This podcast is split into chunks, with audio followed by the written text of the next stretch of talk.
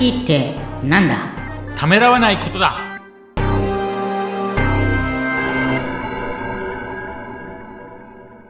こんにちは、小ラボの岡田です。こんにちは。株式会社ポンドの藤田です。藤田さん、今回もよろしくお願いします。よろしくお願いします。今回も対談形式ということで、はい。はい、ゲストの方ご紹介いただいてよろしいでしょうか？えーっと、田中さん、佐藤さん、そしてあの、大野さんに今回は参加していただきまはいす。、よろしくお願いします。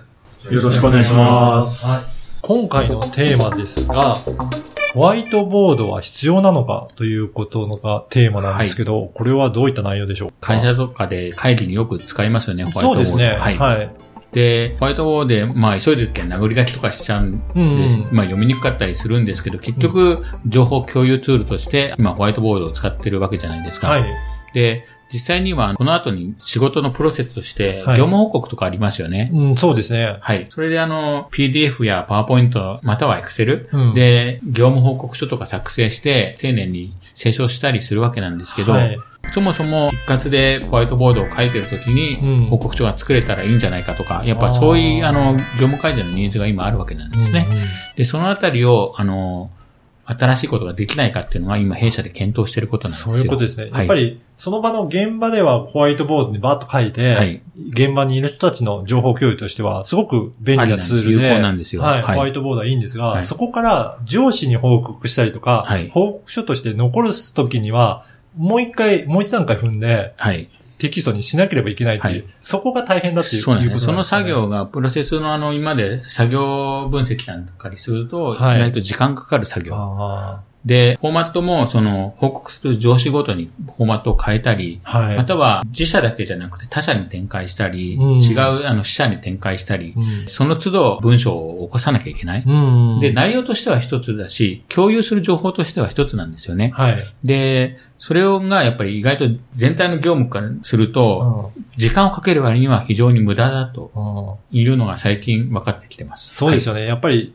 丁寧に清書して、はいそれぞれのフォーマットに合わせながはいら考えて作ってっていうの、意外と時間かかりますよね。はい、うんそうなんですよね。そこであの弊社としましては、そのはい業務改善の一環として、その入力方法をホワイトボードだけではなく、またはホワイトボードを使ったとしても、それを何か支援する入力支援方法をできないかっていうのを今検討を進めております。例えば、今あるものでもいいんですけど、どういったものが代替の手段として考えられるんですかね？はい。えっ、と、私たちが今一番進めているのは音声の操作ですね。はあで、基本的に、あのー打ち合わせというのは、やっぱり単純にみんな会議でやってるんで黙ってるわけじゃなくて喋ってるわけなんですね。そうですねその喋ってる声を、まあ、それをホワイトボードに起こすわけなんですけど、はい一番最初に第一として、情報として入力されるのは音声なんですよね。うんで、その音声をもうそのまま取り入れてしまおうっていうのが音声操作、音声認識として今進めております。で、特にうちは、あの、前も紹介しました佐藤の方が自然言語処理が強いので、はい。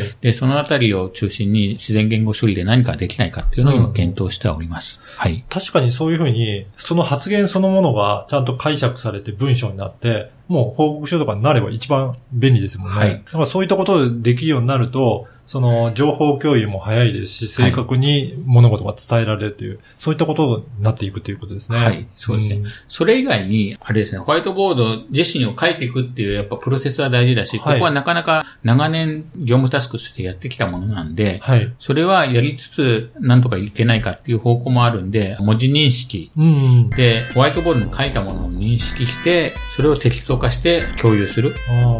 というのもありますし、そもそもホワイトボードは人が読めるものなので、それをそのままも共有してしまう。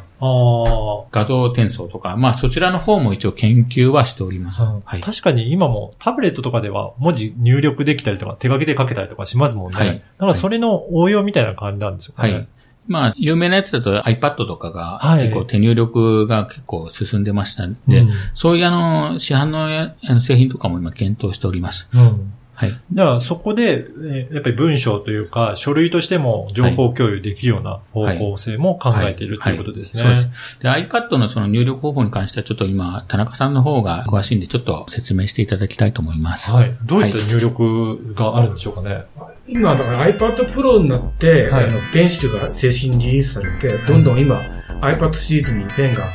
使えるようになったんで、うん。あれの解像度的にはだからホワイトボードみたいな形で、あの技術的には十分いけると思うんですけど、はい。ただやっぱし、あの、ホワイトボードの大きさってやっぱり魅力なんですよね。ああ、やっぱり大きくん。現場にあって、そこで、あの、見れるっていうところは大切なんですね。昔あった話で、あの、昔は図面をドラフターで書いていて、はい。それが CAD になった瞬間に、あドラフターの時は何気に、その技術レビューが自然にできてたわけなんですよね。ーだからそこの大きなええところで、上司で書いてたので、上司がこう、あの、部下の裏から何気にこう見てたんですよね。それがうまくレビューになったのが、はいそのできなくなったっていうのが、CAD になった時の話としてあるんで。そうか、コンピューターの中に入るとなかなかそのレビューが簡単にはできないんですね。だから iPad 使うにしても、だから今ですと 4K だとか 8K だとか、はい大きなディスプレイがあるんで、はいそれとうまく連携するとか、うんそういうことは今はもうできるんで、うんだから iPad 使うと同時にやっぱりその大きさっていうのもある程度こう考えないといけないのかなっていうのがありますね。やっぱり周りからも見えるっていうことはええ非常に重要なことなんですね。そうですねだから今までの経験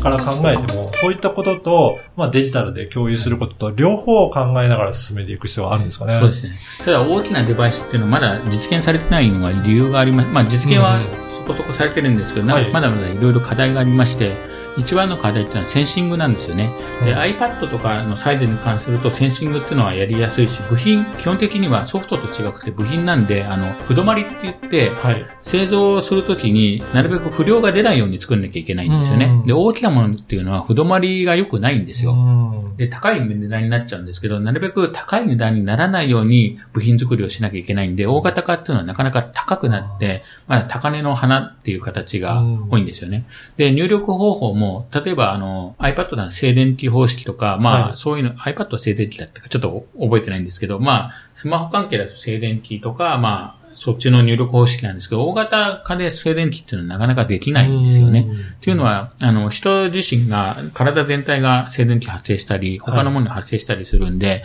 そうすると、大型化にしたものは赤外線方式とか、あの、違うデバイス入力方式になるんですけど、そうすると、精度ですね。はい細かい精、精、流度が小型のやつに比べると大雑把になってくるんで、ああの、認識率が少し落ちたりするんですよね。やっぱりそういった問題もあるので、大型化もしたいんだけど、技術的に難しかったりとか。技術的に難しいとコスト的な問題ですねコ。ストとかね。はいまあそのあたりを改善しながら、やっぱり次に進んでいく必要があるということですね。そうですね。で、うんコストの問題っていうのはやっぱり企業を今私たちは支援したりしてるんですけど、その重要なテーマになりますんで、うん一概に何でもできるってわけじゃなくて、コストを見つつ、適したデバイスを推奨していくって感じになる。うんまあ、IoT っていうのは今回は、えー絡んでくる感じにもなってくるんですね。ソフトだけじゃなくて、ハードで、それでより安く、えーより使いやすくうんというテーマで、まあ、検討していくっていうのが今風かなと思ってます。はいだ。から最初のテーマであったホワイトボードは必要なのかということで、やっぱりいろんなデバイスも検討しながら、はいそれを許容することが大切になってくる大んですね。切なんですね。だから、あの、手入力っていうのは今までの仕事で、まあ、これが一番楽だと思うんですけど、はい本当に楽なのっていうのがあるはずなんで、このあたりはいろいろ検討していただいて、ためらわないで、新しいデバイスにチャレンジしてもらいたいと思います。そこもためらわずにチャレンジすることが大切ですそうですね。はい。えー藤田さんへの質問はホームページからお寄せください。また確実にお届けするために、ポッドキャストの購読ボタンを押してください。本日はどうもありがとうございました。はい、ありがとうございました。